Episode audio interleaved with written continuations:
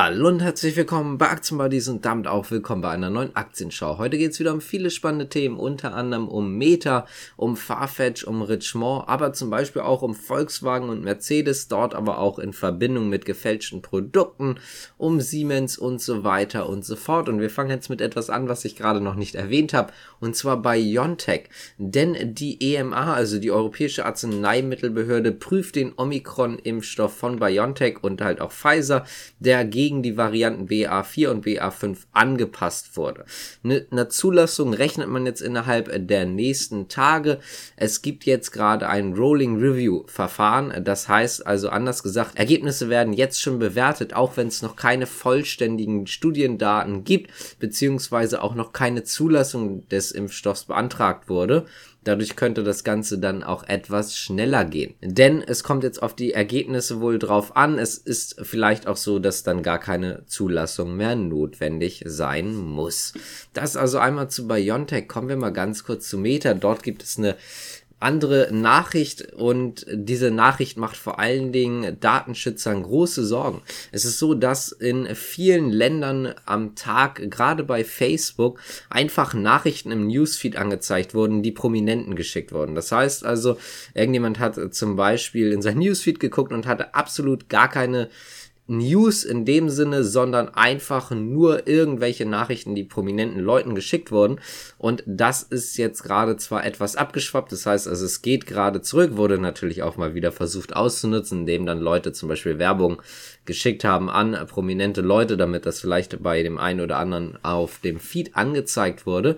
Aber vor allen Dingen ist das Problem natürlich gerade das, was jetzt auch Datenschützer wieder relativ groß an die Wand schreiben. Letztendlich sieht man auch hier, es wurden einfach private Nachrichten in dem Sinne bei jedem im Feed angezeigt und das hätte natürlich auch bei anderen Personen passieren können. Heißt also, jetzt hat es vielleicht nur Prominente betroffen, allerdings hätte es auch durchaus sein können, dass irgendwelche Privatpersonen dann äh, Nachrichten veröffentlicht worden wären. Und genau deswegen gilt es hier weiter aufzupassen. Das wurde auch gerade wieder bemängelt. Bärenberg hat sein Ziel für New Work herabgesetzt. Das ist eine weitere News, denn die Privatbank Bärenberg hat das Kursziel von New Work von 220 Euro auf 172 Euro gesenkt. Sie haben die Einstufung bei allerdings belassen. Ähm, man muss auch sagen, New Work ist ungefähr bei nicht ganz 130 Euro, also auch noch recht deutlich weg von dem neuen Kursziel mit 172 Euro. Es ist so, dass man einfach äh, selber sagt, also Bärenberg, der Analyst selber gesagt hat, dass New Work doch deutlich robuster sein dürfte, als der Markt gerade annimmt. Und vor allen Dingen, die Aktie ist schon ziemlich stark gefallen. Die Rezessionsrisiken sind dort jetzt einfach mittlerweile eingepreist. Anders gesagt, man geht jetzt davon aus, dass die Aktie jetzt sich wieder erholt, weil sie halt einfach besser performen sollte, als der Markt das gerade bisher angenommen hat. Kommen wir mal zu Volkswagen und Mercedes. Ich habe es gerade schon gesagt, es gibt dort Produktfälschung und zwar auch deutlich mehr als noch in den Vorjahren. Im Jahr 2021 hat Volkswagen den Wert von beschlagnahmten Teilen die unter anderem vom Zoll zum Beispiel beschlagnahmt wurden, auf 14 Millionen Euro beziffert. Das sind um einiges mehr als noch 2020, denn dort lag der Wert noch bei rund 8 Millionen Euro. Heißt also anders gesagt, nicht ganz verdoppelt, aber zumindest stark, sehr, sehr stark zugenommen. Und das betrifft natürlich nicht nur Volkswagen. Zum Beispiel Porsche selber hat, also letztendlich natürlich die Volkswagen-Tochter, aber es ging jetzt bei Volkswagen auch nur um VW-Autos. Porsche selber hat jetzt keine konkreten Zahlen genannt, hat aber ebenfalls gesagt, dass die Zahl erhöht wurde und dass man natürlich weiter systematisch gegen Marken- und Produktfälschung vorgeht. Und ich habe es gerade eben auch schon angeteasert, auch Mercedes hat dort extreme Probleme. 1,86 Millionen Produktfälschungen wurden beschlagnahmt. Das ist nicht ganz so viel mehr wie bei Volkswagen, aber auch das sind immerhin 6% mehr als noch im Jahr 2020. Und man geht auch hier davon aus, dass es einfach schlichtweg über die nächsten Jahre noch um einiges mehr wird, also dass die Produktfälschung doch relativ stark ansteigen. Kommen wir mal zu Richmond und Farfetch. Ich weiß ja nicht ganz genau, wie man den Namen ausspricht, aber die Plattform, die Online-Handelsplattform Jukes Net a Porter, meine ich, spricht man das zumindest aus, geht jetzt von Richmore ein wenig weg und zwar in Richtung Farfetch, aber auch Symphony Global. Farfetch, da ist man jetzt ja auch schon bei Richmore stark in der Zusammenarbeit, auch in den Investitionen.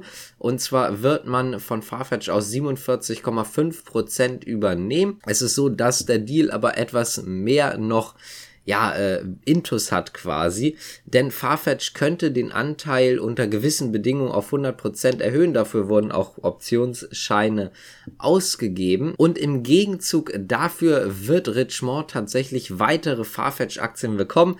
Zwischen 53 und 58,5 Millionen Farfetch-Aktien der Klasse A werden sie erhalten. Das hat dann zur Folge, dass Richmond ungefähr eine Beteiligung an Farfetch hat zwischen 10 und 13 Prozent. Prozent. Das ist jetzt endlich mal die Lösung nach einer wirklich langen Suche, wie man diese Plattform jetzt im Prinzip, ja, nicht nur abstoßen kann, man stößt jetzt ja nicht komplett ab in dem Sinne, man ist jetzt ja weiter dann auch an Farfetch zum Beispiel beteiligt, aber zumindest wie man diese Plattform etwas neutraler machen kann. Denn das ist das, was es werden soll, eine neutralere Plattform, die jetzt nicht nur halt von Richemont betrieben wird. Und genau den Weg geht man jetzt einfach. Kommen wir zu Siemens, denn Siemens hat eine positive Nachricht. Goldman Sachs hat sich gegenüber Siemens nämlich sehr zuversichtlich gezeigt.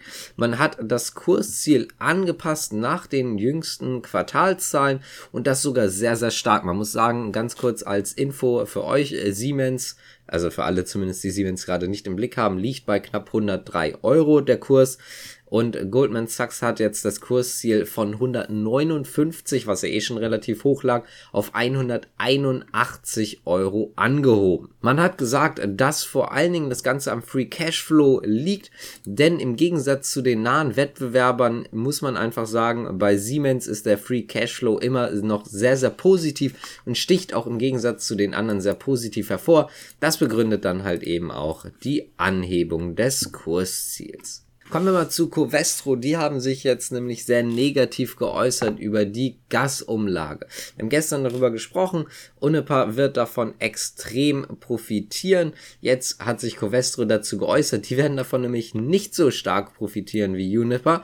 Und zwar haben sie gesagt, das Ganze ist hochgradig unausgegoren und völlig unfair. Man ist also absolut nicht damit einverstanden. Ich zitiere den Satz jetzt einfach mal. Die Umlage ist hochgradig unausgegoren und völlig unfair. Kosten und Nutzen stehen nicht im Gleichgewicht.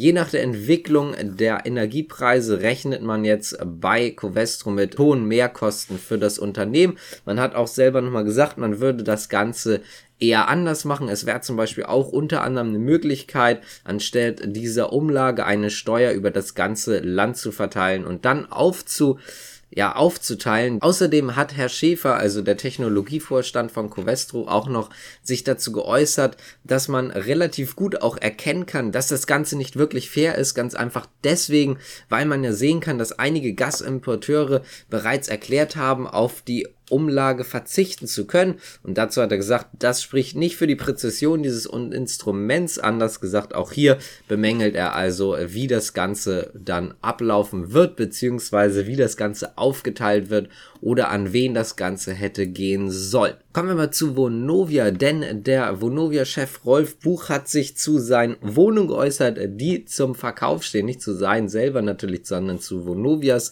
Wohnung. Insgesamt stehen nämlich 66.000 Wohnungen zum Verkauf mit einem Gesamtwert von 13 Milliarden Euro. Er hat selber dazu gesagt, dass er kein großes Crash-Risiko sieht im deutschen Immobilienmarkt, dass hier noch alles relativ glatt abläuft und vor allen Dingen nach den Wohnungen eine extrem starke Nachfrage herrscht. Das heißt also eine stärkere Nachfrage, als man sich vorher sogar erwartet hatte. Und das war's jetzt auch mit der Aktienschau. Wenn euch das Ganze gefallen hat, könnt ihr gerne abonnieren, kommentieren, liken, Glocke drücken. Aber natürlich, wenn ihr das Ganze gehört habt, dann auch den Podcast followen und so weiter und so fort. Ich würde sagen, danke fürs Zuschauen und Zuhören und bis zum nächsten Mal. Ciao.